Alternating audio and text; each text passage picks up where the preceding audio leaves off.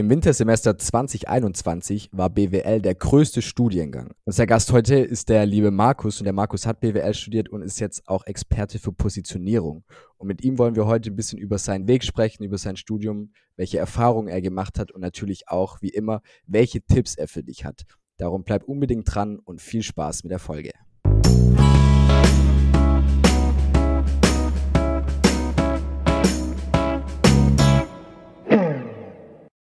Yo Leute, herzlich willkommen bei Tipps auf Augenhöhe, der Podcast, in dem du die Tipps für die Zeiten der Uni bekommst, die wir uns gewünscht haben.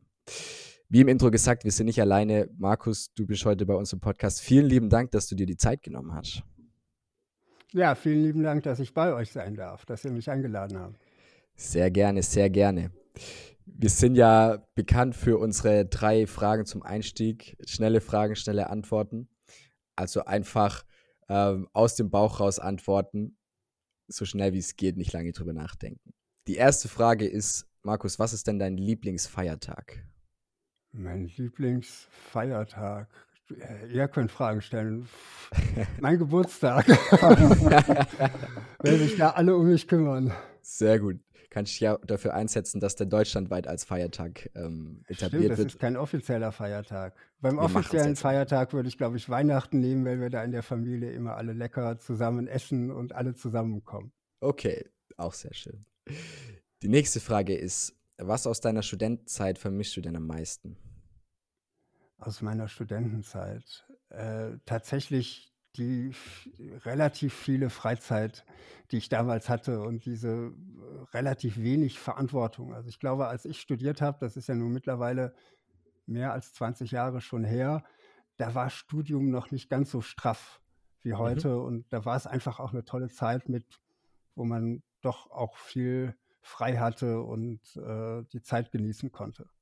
Okay, sehr cool. Auch ein kleiner Reminder, dass man die Zeit auch genießen kann im Studium. Es geht heute übrigens auch noch.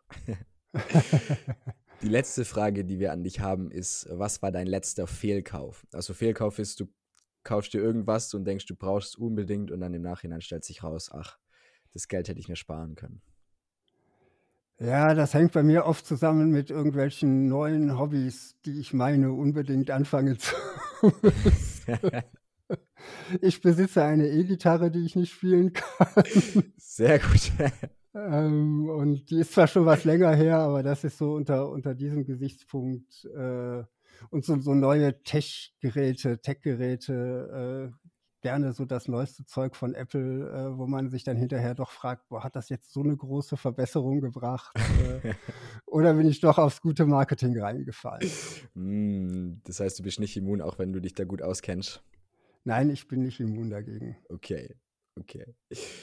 Cool, das waren unsere drei Fragen zum Einstieg. Ich habe immer, wenn ich BWL, also du hast ja BWL studiert, und immer wenn ich an BWL denke, denke ich an den Spruch, das hat mal ein befreundeter BWLer von mir gesagt, wer nichts wird, wird, wird. Also wer nicht weiß, was er werden will, wird Betriebswirt. Wie war das bei dir? Wie bist du zu der BWL gekommen? Hm, ich glaube, tatsächlich war zu einem großen Teil unsere, äh, Sovi-Lehrerin damals schuld. Äh, der der Sovi-Kurs war eigentlich ein Wirtschaftskurs und die ganzen Themen haben mich immer schon, äh, interessiert. Ich fand das immer sehr spannend. Ich komme auch aus einem ja, Unternehmerhaushalt, äh, kann man so im weitesten Sinne sagen. Eigentlich war es Landwirtschaft. Meine Eltern hatten eine Baumschule, was auch nicht immer nur gut war, so gerade in der Schule. Ich weiß nicht, ob ihr den Spruch noch kennt, äh, geh doch zur Baumschule. Ja. den durfte ich mir dann auch schon mal anhören. Aber ich bin im Prinzip damit aufgewachsen in einem Umfeld von Selbstständigen und Unternehmern und da hat sich BWL wirklich äh, angeboten. Ich wollte auch schon früh irgendwann mal selbstständig oder Unternehmer sein, wusste aber noch nicht worin und BWL fand ich eigentlich sehr spannend. Äh, gerade das Thema Marketing. Ich habe mir auch immer mal vorgestellt, vielleicht mache ich was im Bereich Werbung.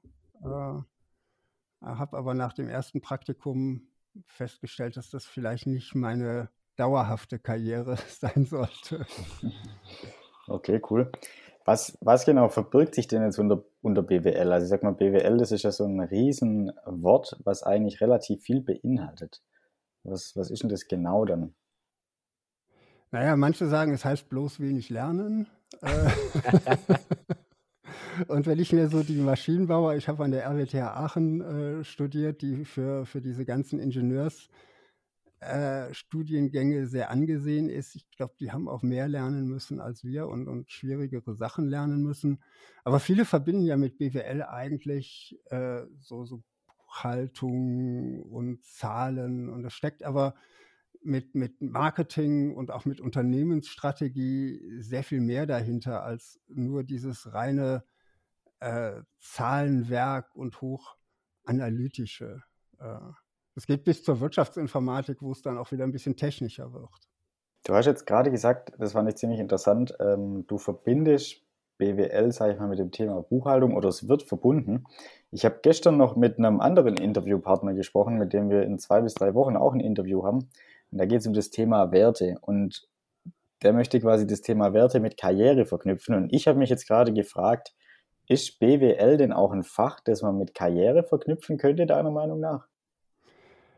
BWL bereitet einen ja im Wesentlichen auf Management-Tätigkeiten äh, vor in, in, vielerlei Hinsicht. Und von daher glaube ich schon, dass BWL, das habe ich dann im Studium gemerkt, weniger auf das Unternehmertum vorbereitet als auf die angestellte Karriere im Unternehmen, wo man dann Manager äh, oder ähnliches wird. Mhm. Also das Bild, was du gesagt hast, BWL ist mehr als Rechnungswesen. Das mhm. habe ich auch bekommen. Ähm, ich habe hier Wirtschaftsingenieurwesen studiert, das heißt, ich bin eigentlich so das Bindeglied zwischen euch beiden, theoretisch, praktisch lässt sich darüber streiten, wie viel ich binden könnte, dann auch wirklich. Und ich finde ein bisschen, dass BWL auch eigentlich so ein bisschen die, die Geschichte von einem Unternehmen relativ gut erzählen kann. Sowohl die Geschichte, die das Unternehmen nach außen trägt, im Sinne von Marketing dann, aber auch die Geschichte, die das Unternehmen innen erzählt. Das kann dann über sowas sein wie einfach Rechnungswesen, was dann halt sehr Zahlen, Daten, Fakten ist, aber auch die Geschichte nach der Strategie. Also man lernt dann auch halt immer in, anhand von Zahlen, wie man zum Beispiel Entscheidungen trifft. Ist es jetzt besser, die Investition zu nehmen oder die? Macht man das jetzt nach der Amortisationsrechnung oder nimmt man da ein anderes Modell? Also ich finde alleine für den Eindruck von einem Unternehmen als Gesamtbild ist BWL echt auch interessant. Was ich mich da gefragt habe, ist, du hast gesagt, Marketing, du hast dich in Marketing oder hast gedacht, du gehst in die Werbung und Marketing ist dein Ding. Dann hast du es ausprobiert und hast nicht gemacht. Wie ist, wie ist da die Story? Was ist da die Story dahinter? Naja, Marketing ist schon noch mein Ding, aber dieses klassische Agenturleben, also als BWLer bist du in der Agentur Theorie, also tendenziell der Kontakter, gar nicht so sehr kreativ tätig. Und äh, ich war in, einer, in einer, einer, der großen Agenturen, damals für äh, Meister Propper und die Markteinführung von Pringles drei Monate. Ich habe viele total spannende äh, Sachen gesehen. Die beiden Produkte kamen zumindest damals übrigens vom gleichen Hersteller. Äh, Pringles und Meister Procter. Ja, äh, beides von Procter und Gamble. Ähm, ich habe viele, viele spannende Sachen gesehen, wie ein Werbespot geschnitten wird, produziert wird.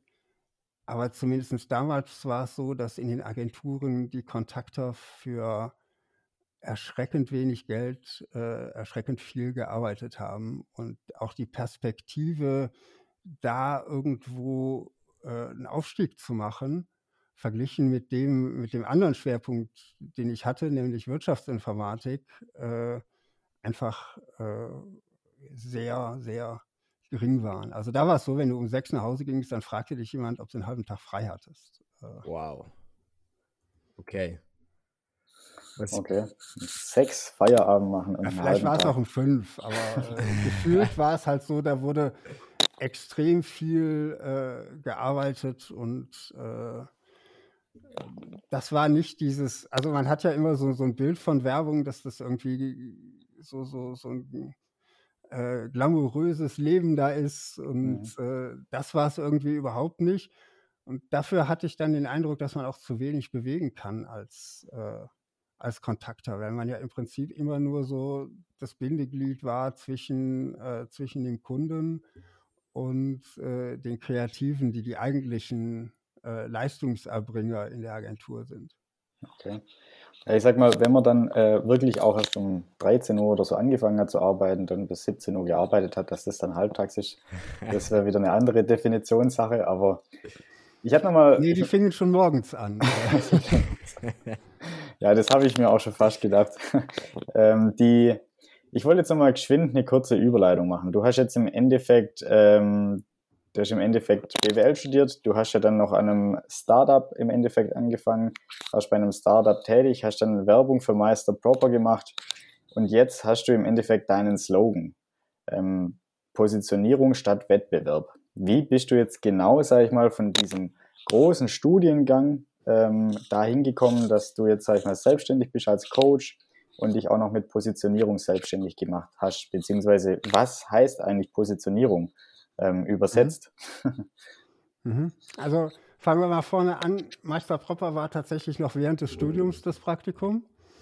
Und ähm, zu dem Start-up bin ich gekommen, weil ich äh, von der Betreuerin meiner Diplomarbeit damals dorthin empfohlen wurde. Also ich musste mich gar nicht groß, äh, groß bewerben, keine klassische Bewerbung schicken, sondern wurde da mehr oder weniger blind, blind ohne Unterlagen zum äh, Bewerbungsgespräch eingeladen, da auch relativ einfach angenommen. Das war so das Ende der Dotcom-Blase im Jahr 2000, wo noch äh, eigentlich unanständig hohe Anfangsgehälter auch gezahlt wurden. Und ich habe dann hin und her überlegt, fange ich bei einem großen IT-Dienstleister an oder lieber bei einem Start-up. Mein Herz hat eher für das Start-up äh, geschlagen und das, was ich da verdient habe, habe ich als Risikoaufschlag gesehen, falls es nicht funktioniert. ich habe dann auch gelernt, dass einfach ein paar gute Leute zusammenstecken nicht zwingend zu einem guten Ergebnis führt, weil das äh, Unternehmen zwei Jahre später dann Insolvenz anmelden musste, als der äh, Investor gesagt hat, hör mal, euer Fortschritt äh, in die Entwicklung einer Projektmanagement-Software, äh, der ist uns nicht groß genug und äh, oder Anders gesagt, der ist eigentlich gar nicht vorhanden. ähm, und äh, ja, dann stand ich vor der Wahl, suche ich mir jetzt irgendwo einen Angestelltenjob oder mache ich mich mit ein paar aus von den Leuten äh, selbstständig. Wir haben dann damals versucht, äh, strategisches Projektmanagement zu verkaufen.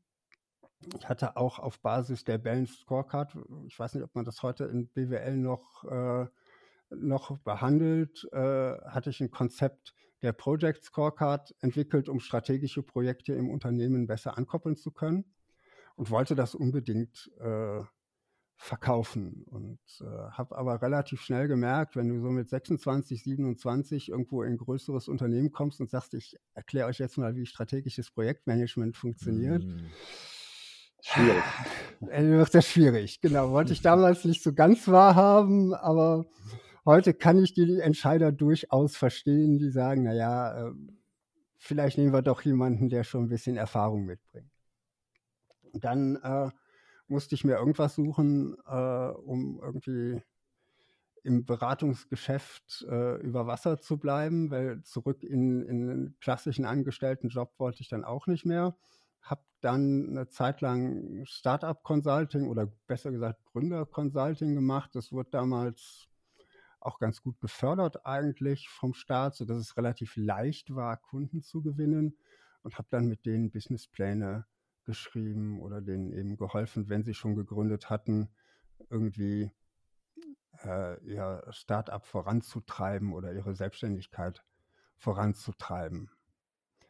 Ähm, habe dann aber auch irgendwann gemerkt, zum 20. Mal zu erklären, wie man denn Umsatzsteuer berechnet und äh, wie all dieser ganze formale, bürokratische Kleinkram ist. Das ist nicht äh, das, wofür ich angetreten bin. Dafür hatte ich immer schon so diesen, diesen strategischen Aspekt mhm. äh, zu sehr im Auge. Und es ist dann immer mehr Richtung Strategie und auch Marketing gegangen. Ich habe auch mal eine Zeit lang dann irgendwann gesagt, so, ich mache das jetzt meinen Jugendtraum mit der Werbeagentur doch und biete das komplette äh, Portfolio an. Habe dann gemerkt, dadurch entferne ich mich aber wieder vom, äh, äh, vom eigentlichen äh, strategischen Thema zu sehr und hänge doch wieder in diesem, wir brauchen nächste Woche nochmal eine Anzeige, im Prinzip die gleiche wie letztes Mal, nur in einem anderen Format fest. Also auch da war wieder der strategischer Einfluss nicht mehr so gegeben, dass ich gesagt habe, das ist auf Dauer eine, eine spannende Tätigkeit und da will ich die nächsten 10, 20 Jahre mit verbringen und habe dann vor einigen Jahren gesagt, so, ich mache jetzt nur noch Positionierung, ich helfe nur noch Unternehmen dabei, äh, an ihrer Marketingstrategie zu arbeiten. Und dann hast du jetzt gefragt, ich rede schon ziemlich lang, aber ich erkläre das jetzt mit der Positionierung auch noch kurz. Ja. Ähm, gibt es viele unterschiedliche Definitionen für. Ich verwende eine relativ einfache Positionierung ist, auf die, ist die Antwort auf die Frage, wem bringt dein Unternehmen welchen Nutzen? Und welche Schublade in den Köpfen deiner Kunden willst du mit deinem Unternehmen oder deiner Marke besetzen? Es gibt einen Unterschied, ob ich sage, ich bin mittelständischer Unternehmer, da ist Unternehmen und Marke meistens äh, genau dasselbe. Ähm, da ist der Unternehmensname gleichzeitig der Markenname und andere, wie, wie eben Procter Gamble, die haben 20 Marken und jede Marke wird unterschiedlich positioniert. Und man sieht es zum Beispiel ganz schön am Beispiel, ich glaube, es ist beides Henkel, ähm, äh, Persil als Waschmittel und Spee als Waschmittel, die sehr unterschiedliche Bedürfnisse ansprechen und auch unterschiedliche Kunden ansprechen und damit äh, im Markt nebeneinander, äh, nebeneinander existieren können, ohne so, zu sehr zu konkurrieren und sich gegenseitig äh, zu kannibalisieren. Ist nicht auch so ein Beispiel für Positionierung der ehemalige Slogan von Apple, wenn du kein iPhone hast, hast du kein iPhone? Sicherlich ist auch das eine äh, Form der Positionierung. Wobei Apple sehr früh damit angefangen hat, äh, mit dem äh, frühen Slogan Think Different zum Beispiel. Mhm. Die haben sich ganz bewusst nicht über die Produktmerkmale, wie viel Megahertz oder Gigahertz hat mein Professor, äh, Prozessor, wie viel RAM, wie viel Festplatte, sondern die haben die Identität ihrer Kunden äh, angesprochen. Also der Apple-Nutzer war der, der eben vielleicht ein bisschen kreativer war als der IBM oder Microsoft-Nutzer, der vielleicht auch ein bisschen anders sein wollte das war eine sehr starke Positionierung schon sehr früh von Apple. Mhm. Da gibt es auch, gerade zu der Positionierung von, von Apple Richtung Kreative, da gibt es auch eine richtig spannende Studie. Und zwar wurden zwei Gruppen, wurden zwei verschiedene Logos gezeigt. Der einen Gruppe das Apple-Logo und der anderen Gruppe das IBM-Logo. Und nur dadurch, dass die, die, die Logo, also das Logo gesehen hat, hat die Gruppe, die das Apple-Logo gesehen hat, bei Kreativaufgaben besser abgeschnitten. Nur durch das Logo. Und ich finde, das ist was, wenn jemand sagt, ja, Marketing und, und Positionierung, das ist doch hier Wischiwaschi. Also es geht so weit, dass Leute anders denken, weil sie ein Logo sehen, mit dem sie, wie du gesagt hast, welche Schubladen gehen im Kopf auf. Bei dem Apple-Logo geht die Kreativschublade auf und die Leute schneiden bei Kreativaufgaben besser ab, wie die Leute, die das IBM-Logo gesehen haben. Habe ich auch mal von gehört. Daraufhin habe ich äh, alle Geräte auf Apple umgestellt. also ist schon ein paar Jahre her, dass ich das mal gehört habe oder gelesen habe, aber äh, ja, habe ich auch gehört. Ja, ich finde, es ist so ein spannender Hebel, den, also bei BWL, ich finde bei Maschinenbau, da hat man so ein Bild im Kopf wie da wird irgendwas produziert und danach hat man was Handfestes und das kann man dann irgendwie verkaufen. Und bei BWL ist ja auch viel, ja, vielleicht nicht direkt greifbar, aber die Auswirkungen sind trotzdem spürbar, finde ich. Das fand, hat die Studie sehr gut gezeigt.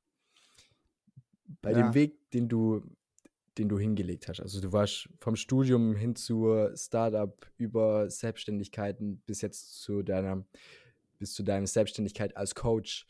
Was ich mich immer frage, ist dieser was würdest du sagen, inwieweit hat BWL dein Studium eine Grundlage gelegt für dort, wo du jetzt bist? Gibt es da so einen roten Faden, wo du sagst, hey, richtig gut, dass ich studiert habe und richtig gut, dass ich im Studium das und das gelernt habe? Also wie weit, inwieweit spielt dein Studium heute noch eine Rolle bei dir? Also zuerst mal, ich war, ich hole ein bisschen weiter aus, ich war nie der Superschüler in der Schule. Ich habe, glaube ich, so ein 2,7er Abi hingelegt. Äh, und wir hatten damals so Berufsberater und ich weiß, dieser Berufsberater sagte mir, Also mit Ihren Noten, da empfehle ich Ihnen eine Ausbildung. Und wenn Sie studieren wollen, dann äh, maximal an der FH. Okay, okay. Das hat mich natürlich, äh, ich habe mir damals gesagt, wenn ich erst in den Beruf gehe, wo ich, auch wenn es nur ein Ausbildungsgehalt ist, Geld verdiene, dann motiviere ich mich danach nicht mehr, äh, nochmal ins Studium zurückzugehen. Habe gesagt, egal, ich bewerbe mich, ich will BWL studieren und ich bewerbe mich an der Uni. Mhm. Es war auch eine gute Entscheidung. Ähm, ich habe auch dann das Diplom mit 1, irgendwas abgeschlossen, später ja auch nochmal äh, äh, neben meinem Beruf promoviert. Ähm, was ich glaube, was das Wichtigste ist, was ich aus dem Studio, Studium mitgenommen habe, ist, mich in Dinge reinzufressen, Dinge aufzunehmen, Dinge zu lernen, mir selber Dinge beizubringen. Mhm. Weil das war zumindest bei uns damals im Studium, wir hatten noch so Professoren, ich hoffe, das gibt es heute nicht mehr, die haben sich da vorne hingestellt und ihr Buch vorgelesen. Mm, also die haben wirklich ihr selbstgeschriebenes Buch vorgelesen, Vorlesung wörtlich genommen. Da habe ich mir gedacht, boah, nee, dafür ist mir meine Zeit zu schade. Und äh, das Buch war auch schrecklich geschrieben. Also es war irgendwie ein Buch über äh, ich glaube, Kostenrechnung oder sowas. Und das ganze Buch bestand seitenweise aus Text ohne Zwischenüberschriften und sonst was. Äh, es war also ganz schlecht strukturiert.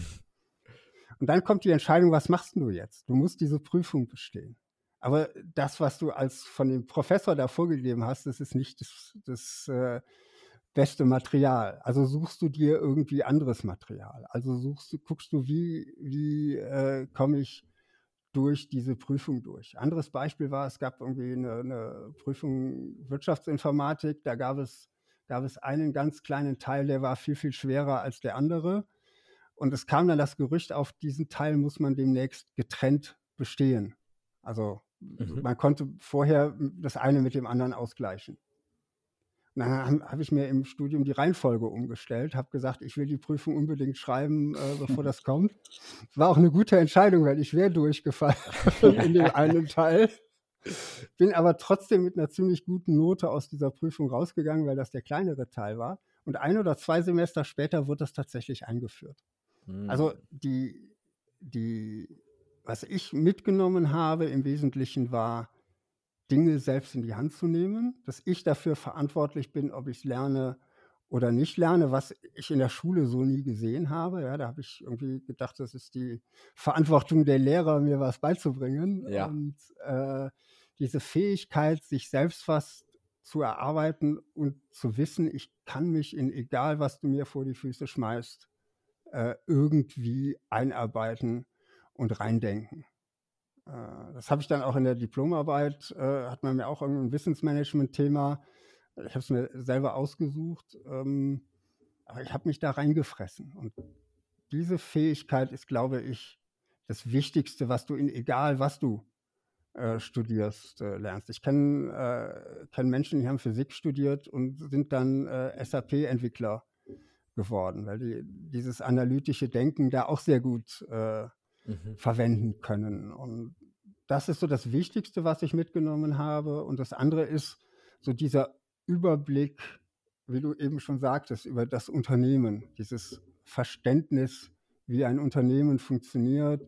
Natürlich hatten wir Buchhaltungskurse und als äh, Unternehmer hilft mir das jetzt, meine Bilanz zu, zu lesen. Also viel Grundlagenwissen nimmst du da automatisch draus mit spannend fand ich, äh, oder wo, ich sagte, da, da greife ich heute noch drauf zurück, waren die Marketingvorlesungen äh, damals und, und, und, und, diese Themen, weil der Professor auch mit vielen Beispielen gearbeitet hat. Ja.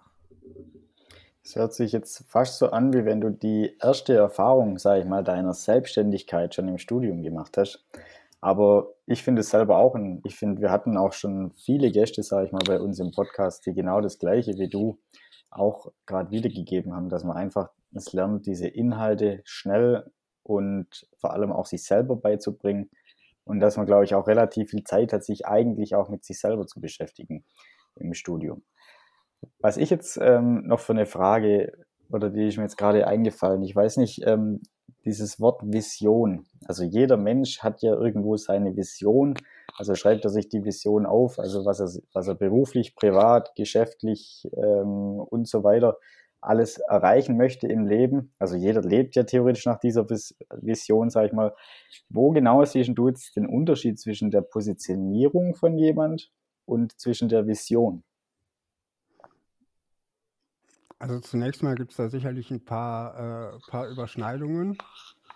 Aber ich äh, würde das mal, würde es mal versuchen, so ein bisschen runterzubrechen. Vision ist für mich, äh, so sieht eine bessere Welt aus. Noch unabhängig davon, ob ich mit meinem Unternehmen oder als Person da einen Einfluss drauf nehmen kann. Mission ist das, wie ich mit meinem Unternehmen darauf Einfluss nehmen will.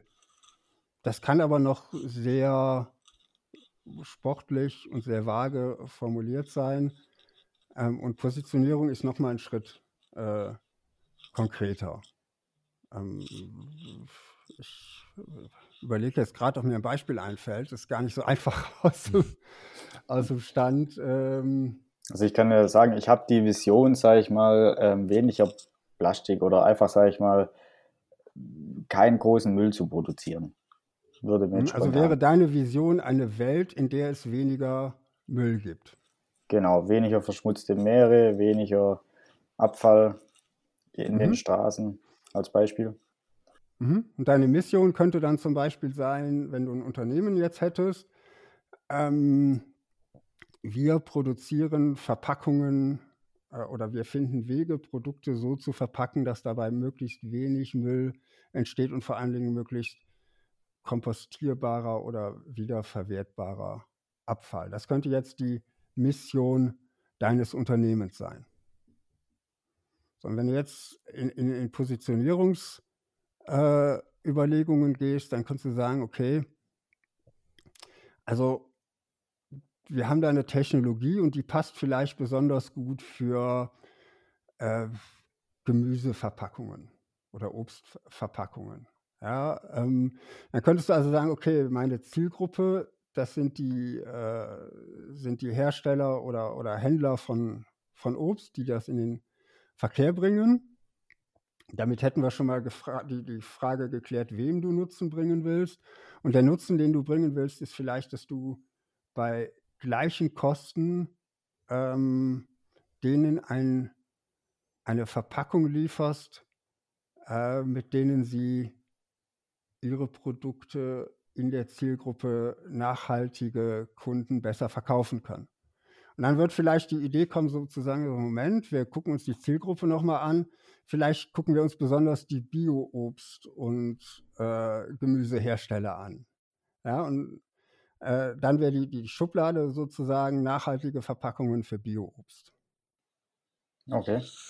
Nee, wo, also wo, du, wo du so die Positionierung daraus abgeleitet hast, das, was, was einfach hängen äh, bleiben kann. Es gibt da ganz, ganz schön so dieses, diese äh, Verbindung zwischen bestimmten Begriffen und äh, Marken. Wenn ich sage Elektroauto, dann sagt ihr wahrscheinlich Tesla.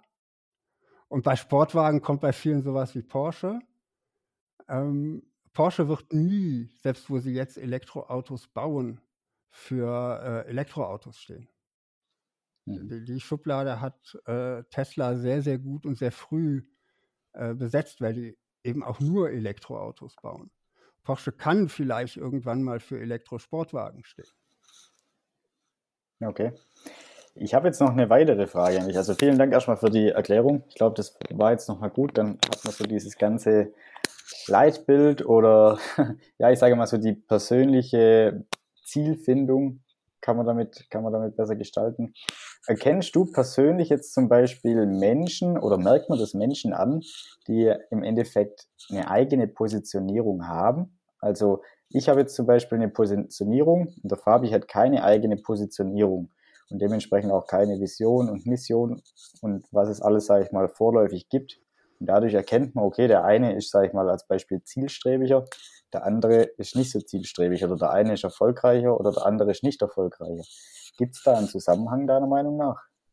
Äh, das ist eine, ist eine gute Frage. Ähm, ich bin mir nicht sicher, ob es, ein, äh, ob es einen Zusammenhang gibt, weil es auch viele Menschen gibt, die zumindest wirtschaftlich erfolgreich sind, äh, die auch rein materielle äh, Ziele verfolgen, die vielleicht in irgendeinem Multilevel-Marketing-System äh, einfach viel, viel Geld verdienen ähm, und die das auch nicht mit einer Vision tun, sondern einfach denken, ich will möglichst viel äh, äh, verdienen. Und es ist ja auch legitim, wenn es vielleicht, wenn die Vision dahinter ist, ich will meine Familie ernähren oder was auch immer. Und dann gibt es andere Menschen, die auch für sich eine andere Definition von Erfolg haben. Ja, und ohne die Definition von Erfolg zu kennen, kann ich auch nicht beurteilen, ob jemand erfolgreich ist oder nicht. Ich meine, es gibt genügend Beispiele von Menschen, die zwar wirtschaftlich äh, sehr erfolgreich sind, aber trotzdem nicht glücklich sind. Ja. Sind die, weil, weil vielleicht das gar nicht das war, was sie erreichen wollten. Also es ist schwer zu messen, wie erfolgreich ist jemand, ohne seine äh, Definition von Erfolg zu kennen. Ich glaube aber schon, dass so ein klares Ziel vor Augen zu haben, dabei hilft, äh, äh jeden Tag aufzustehen und sich dran zu setzen. Also ich habe zum Beispiel aus dem Studium damals äh, äh, irgendwann so nach dem dritten Semester oder so mal so eine Liste von Anfangsgehältern in die Hand bekommen und habe dann gesagt, so jedes Semester, was du irgendwie vertrödelst, ist ein halbes Anfangsgehalt vom Jahr. Mm. Und äh, das hat schon ein Stück weit auch motiviert, äh, im Studium dran zu bleiben. Ja. Da hat sich der Fabi jetzt einen Mitschrieb gemacht gerade. Genau. Vielleicht suche ich mir auch einfach leichtere Anfangsgehälter, dann tut es nicht so sehr weh. ja, es ist irgendwie spannend und ich glaube auch gerade dieses Ziel setzen und die eigene Vision, vielleicht auch die eigene Positionierung äh, kennenzulernen. Das ist nichts, was dir implizit im Studium kommt. Also das finde ich das Schöne an deiner Geschichte. Du hast dich hingesetzt und dir das selber mal überlegt, zumindest mit den Anfangsgehältern. Also es verlangt ja auch immer so ein bisschen was Proaktives, ähm, sich mit diesen ganzen Themen auseinanderzusetzen. Was natürlich auch nicht einfach ist, weil wenn man sich mit seinen Zielen beschäftigt, dann äh, heißt es ja auch, dass man bisher keine Ziele hat. Und dementsprechend ist es ja auch so ein Eingeständnis oder zumindest ist es bei mir so, dass ich, wenn ich über sowas nachdenke, dann auch immer so ein bisschen so ein Eingeständnis im Raum liegt, okay, ich denke hier drüber nach, weil ich das noch nicht habe. Gleichzeitig ist es halt so, wenn, äh, wenn man sich nicht diese Gedanken macht, dann wird sich halt auch nichts ändern. Ja, man, man kann seine Ziele auch durchaus mal regelmäßig auf den Prüfstand stellen, ob man, ob das wirklich noch die, die Ziele sind. Das kommt sicherlich erst, wenn man so ein bisschen älter wird, aber ja. äh, nicht jedes Ziel, was man irgendwie mit, mit 18, 20, 25 hatte, ist mit 35 auch noch äh, das richtige Ziel für einen selbst. Also auch Ziele können sich durchaus ändern. Ja, das stimmt. So wie jede Person sich auch durchaus ändern kann. Ja, es wäre schade, wenn man sich nicht ändert. Das würde ja heißen, dass man sich nicht entwickelt. Äh. Und du hättest auch nur jede Firma maximal einmal als Kunde für, dein äh, für deine Positionierung Selbstständigkeit. Wäre ja auch sehr schade. Bist ja bald ja. fertig dann, oder? Aber es gibt genügend Firmen, glaube ich. ich finde bei der, also vorher gesagt hast, die Beschreibung bei Positionierung ist auch, wem bringe ich welchen Nutzen und welche Schubladen gehen bei den Leuten auf ist, kann man sich selber äh, gerade im Studium auch so die Frage stellen, hey, wie möchte ich mich als Student oder als Studentin positionieren? Sei es jetzt irgendwie über die Fächerwahl oder irgendwelche Werkstudentenjobs. Also ist es da irgendwie auch, ja, ist es vielleicht auch eine, eine richtige Frage, Positionierung im Studium als Student, als Studentin? Das ist natürlich die Frage, Positionierung wofür? Also während des Studiums macht man das dann sicherlich mit Hinblick auf den späteren äh, Arbeitsmarkt durchaus auch. Also die Frage so, wie komme ich denn, äh, komme ich denn aus dem Studium äh, raus und, und was mache ich dann? Und ein Punkt, den ich mir bei der Positionierung äh, gerade bei, bei kleineren Unternehmen angucke, die sehr stark vom Inhaber geprägt sind, ist die Frage so, was macht dich denn besonders? Was macht dich denn anders als mhm. andere? Weil wenn du versuchst, der beste Buchhalter zu sein oder die, die Jahrgangsbester in Buchhaltung oder Jahrgangsbester in Marketing, mhm. dann ist das Wettkampf pur. Es kann halt nur einen Besten äh, geben. Und dann bist du mit all deinen Mitstudenten in diesem Wettbewerb, den ich versuche äh, für meine Kunden auch ein Stück weit zu vermeiden. Wenn du jetzt aber feststellst, boah, ich habe, während ich BWL studiere, als Hobby noch äh, Computerprogrammierung, äh, vielleicht ist dann eine Kombination von einem BWL-Fach und, ähm, äh, und, und Wirtschaftsinformatik für, für dich als äh, Student spannend. Also da würde ich auch ganz klar sagen, orientiere dich immer an deinen Stärken, an dem, was du mit, mit einer großen Leidenschaft äh, machen kannst und nicht daran, was gerade der, äh, äh, was gerade der, der Markt oder die, die Statistik sagt. Dazu auch eine lustige Geschichte. Als ich angefangen habe zu studieren, hat man gesagt, boah, mit BWLern, da kannst du die Straße pflastern. Studier das bloß nicht. Und als ich fertig war, waren keine mehr da. Ja, also äh, da, da, gab es genügend äh, Stellen. Du kannst einfach nicht so weit in die Zukunft schauen, zu sagen, ich passe mich maximal an.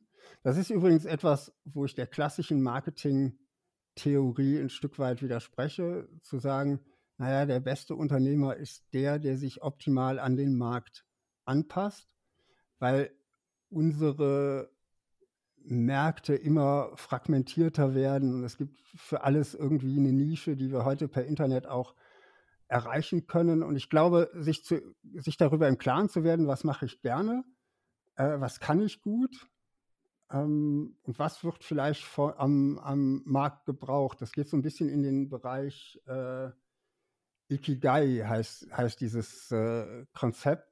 Sich darüber mal Gedanken zu machen, auch bei der Wahl der Fächer äh, und auch bei der Wahl der, der Werkstudentenjobs oder Praktika, äh, das macht durchaus Sinn, weil ähm, und, und, dann sind wir wieder bei der Frage, was für Nutzen äh, kann ich bringen und wem will ich diesen Nutzen bringen? Sich also auch mal vielleicht Gedanken darüber zu machen, wenn ich dann mit dem Studium fertig bin, für wen möchte ich denn gerne arbeiten? Ist das so ein Großkonzern? Ist das vielleicht eher ein mittelständisches Unternehmen oder will ich, äh, will ich selbstständig sein? Dann muss ich mir den Nutzen meiner Arbeitskraft selber bringen im, im weitesten Sinne. Ähm, also sich darüber Gedanken zu machen, wo will ich arbeiten und wie bin ich anders als äh, andere. Ich habe mal mit einem, mit Zahnarzt am Thema Positionierung gearbeitet und dabei äh, recherchiert, was es denn für, für äh, spezielle Zahnärzte gibt. Und bin auf einen Zahnarzt gestoßen. Ich habe den nur im Internet gesehen, ich habe nie mit dem gesprochen. Ähm, der nennt sich Musikerzahnarzt.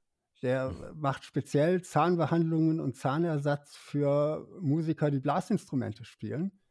Ich glaube, auf so eine Idee kommst du nur, wenn du selber auch äh, ein Blasinstrument spielst. Offensichtlich haben, so wie ich da gelesen habe, die Zahnstellungen äh, einen Einfluss darauf, wie dann die Töne entstehen. Äh, und auf sowas kommst du nicht, wenn du nicht irgendwie zwei oder drei äh, Fähigkeiten und Interessen miteinander verbindest. Und ich glaube, das ist das zentrale, äh, der zentrale Ansatzpunkt, die Einzigartigkeit eines äh, Unternehmens oder im Fall vom Studenten eines Studenten rauszuarbeiten. Was macht dich einzigartig? Und das ist selten irgendwo der Beste zu sein. Wir reden immer von Expertenpositionierung. Ähm, äh, in, in, all diesen äh, Bereichen, aber was hilft es dir zu versuchen, der Beste in irgendeinem Feld zu sein? Natürlich ist das ein, ein sportlicher Ansporn, aber es ist halt auch so ein bisschen wie äh, Olympia oder Weltmeisterschaft 100 Meter Lauf. Es gibt nur einen besten Läufer und es gibt ein ganz klares Kriterium, woran man das messen kann. Nämlich der, der die schnellste Zeit läuft, der äh, ist der beste Läufer. Ja, aber wenn du wenn du mit deinen Freunden auf ein, äh, auf ein Musikfestival gehst und dir da zehn Band Bands anhörst äh, und hinterher beim Bier diskutierst, was waren die beste Band, mhm. äh, da könnt ihr da drei Stunden drüber diskutieren, weil jeder an, mit anderen Bedürfnissen und einem anderen Geschmack da dran geht. Und ich glaube, in dieser Vielfalt gibt es für jeden irgendwo seine, seine Nische, die er finden muss, zu der er dann aber auch stehen muss. Ja, Und in der Nische, die man gerne macht, da kann man ja da auch der Beste werden.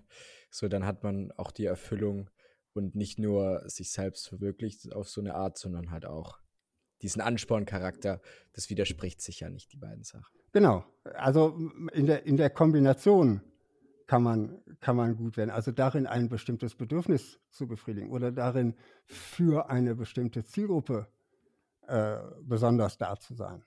Um beim, um beim Zahnarzt zu bleiben, was weiß ich, der Unternehmerzahnarzt, äh, wo, wo man garantiert nur zehn Minuten warten muss äh, und im, im Wartezimmer äh, die Impulse statt der bunten legt. Äh, mhm. ja. Ich habe jetzt noch ähm, eine letzte Frage, Markus, bevor der Fabi, sag ich mal, die wichtigste Schlussfrage ähm, stellt, die wir ja immer stellen.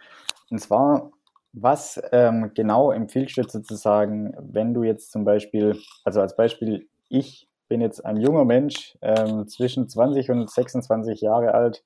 Ähm, ich frage mich jetzt, Mensch, ich selber habe keine Ahnung von Positionierung. Ich würde gerne wissen, wie ich mich denn positioniere oder wie ich es denn schaffe, sage ich mal, da Hilfe zu bekommen oder was es mir überhaupt hilft. Oder ich bin jetzt zum Beispiel jemand, der gerade anfangen möchte, eine Firma zu gründen, der da schon die ersten Ideen hat, sage ich mal, und einfach mal ein paar Anreize haben möchte, was du denn da dazu sagst. Also ab wann sagst du denn, wäre es denn sinnvoll, dich zu kontaktieren? Also bei welchem Beispiel als Beispiel? Also für einen Studenten kann ich sicherlich nicht so viel tun, weil da der Hebel auch irgendwo fehlt, äh, meinen Preis wieder reinzuholen. Mhm. Äh, wenn du jetzt aber sagst, so ich will ein Unternehmen gründen und das Unternehmen ist auch einigermaßen äh, finanziert, dann kann man zum Beispiel darüber nachdenken, mit mir ein Positionierungscoaching äh, zu machen, wo ich eben durch diesen Prozess äh, durchführe. Ähm, ansonsten habe ich äh, viel freien Content äh, im Internet, wo man, äh, wo man sicherlich viel daraus mitnehmen kann zum Thema Positionierung, wo ich auch immer wieder versuche, so diese Gedanken, nicht irgendwo der Beste sein zu müssen, äh, sondern eben sich auszusuchen, äh, für wen will ich arbeiten und welches Bedürfnis will ich dabei ansprechen. Äh, äh und, und, damit so ein bisschen aus diesem Wettkampfmodus rauszukommen, wo man nur nach rechts und links guckt und, äh, und die anderen sieht und den Kunden aus dem, äh, aus dem Blickfeld verliert. Ähm, also ich komme, glaube ich, erst dann ins Spiel, äh, wenn man wirklich ein Unternehmen hat oder wirklich gründen will. Äh. Okay. Jetzt hast du es schon angesprochen, dein, äh, dein Gratis-Kanal auf YouTube. Wie findet man dich denn? Wo findet man dich denn? Ähm, am einfachsten findet man mich unter äh, meiner Website www.selders.com. Da äh, ist auch alles andere verlinkt. Da hier die Zuhörer wahrscheinlich Podcast hören äh, auf der Podcast-Plattform, wo ihr gerade seid, mhm. äh, unter, äh, unter dem Podcast Positionierung statt Wettbewerb oder auch meinem Namen einfach suchen. Ähm, Podcast kommt im Moment relativ regelmäßig, YouTube etwas äh, seltener, weil es doch mehr Aufwand ist zu produzieren. Ähm, und weil ich glaube, dass viele meiner Kunden einfach äh, oder meiner Interessenten mehr Zeit haben, Podcasts zu hören, als, als Videos zu gucken, weil sie das irgendwo unterwegs tun können. Ähm, ja, und eben bei LinkedIn oder äh, Facebook, wenn man da gucken möchte, findet man mich auch irgendwo. Sehr cool. Wir werden natürlich wie immer alle Links unten in die Videobeschreibung reinpacken. Darum einfach mal draufklicken, vorbeischauen. Sicherlich ist was für euch dabei. Jetzt haben wir noch die letzte Frage an dich, Markus. Die Frage, die, auf deren Antwort ich immer persönlich sehr gespannt bin. Wir sagen ja am Anfang im Intro, wir geben die Tipps weiter für die Zeiten der Uni, die wir uns gewünscht haben. Und meine Frage an dich ist, welchen Tipp hättest du dir denn gewünscht für die Zeit in der Uni? Äh, alles nicht so ganz verbissen zu sehen. Nicht der beste. die Zeit zu genießen. Ähm, und äh, äh, ja, das eben, also ich war damals sehr karrierefixiert äh, mhm. oder, oder monetär getrieben und äh, auch mal so ein bisschen zu schauen äh, und den Spaß daran zu haben und sich nicht selber zu viel Druck zu machen. Also ich war relativ ehrgeizig im Studium und äh, habe dann irgendwann festgestellt, dass mich nie wieder jemand nach den Noten gefragt hat, äh, mit denen ich mein Diplom gemacht habe. ja, so sieht es dann auch gerade. Ich meine, du bist ja selbstständig, du müsstest dich selber nach den Noten fragen. Das stimmt. Markus, Aber ich glaube trotzdem, wenn du, wenn du fünf oder zehn Jahre Berufserfahrung irgendwann mal hast, ja. das ist zwar wichtig für deinen ersten, zweiten und vielleicht auch noch für den dritten Job, aber irgendwann äh, kommt dann das, was du danach machst, äh, in, der, in der Bedeutung weiter nach oben und das Studium, zumindest die Noten im Studium sind nicht mehr alles. Ja, cool. Das ist ein cooler Tipp und ich glaube auch, bessere Abschlussworte finden wir nicht. Darum, Markus, hier nochmal vielen lieben Dank für deine Zeit, danke für deinen Input. Mir hat es viel Spaß gemacht, unser Interview. Mir hat es ebenfalls viel Spaß gemacht. Danke, dass ich dabei sein durfte. Sehr gerne, sehr gerne. Und alle, die bis hierhin zugehört haben, jetzt einmal kurz das Handy rausholen, auf die Links in der Beschreibung klicken, da findet ihr den Markus. Da findet ihr auch einen Link zu unserem Instagram. Einfach auf Abonnieren klicken, ihr verpasst dann keine weitere Folge mehr. Wir posten ab, ab und zu äh, Memes.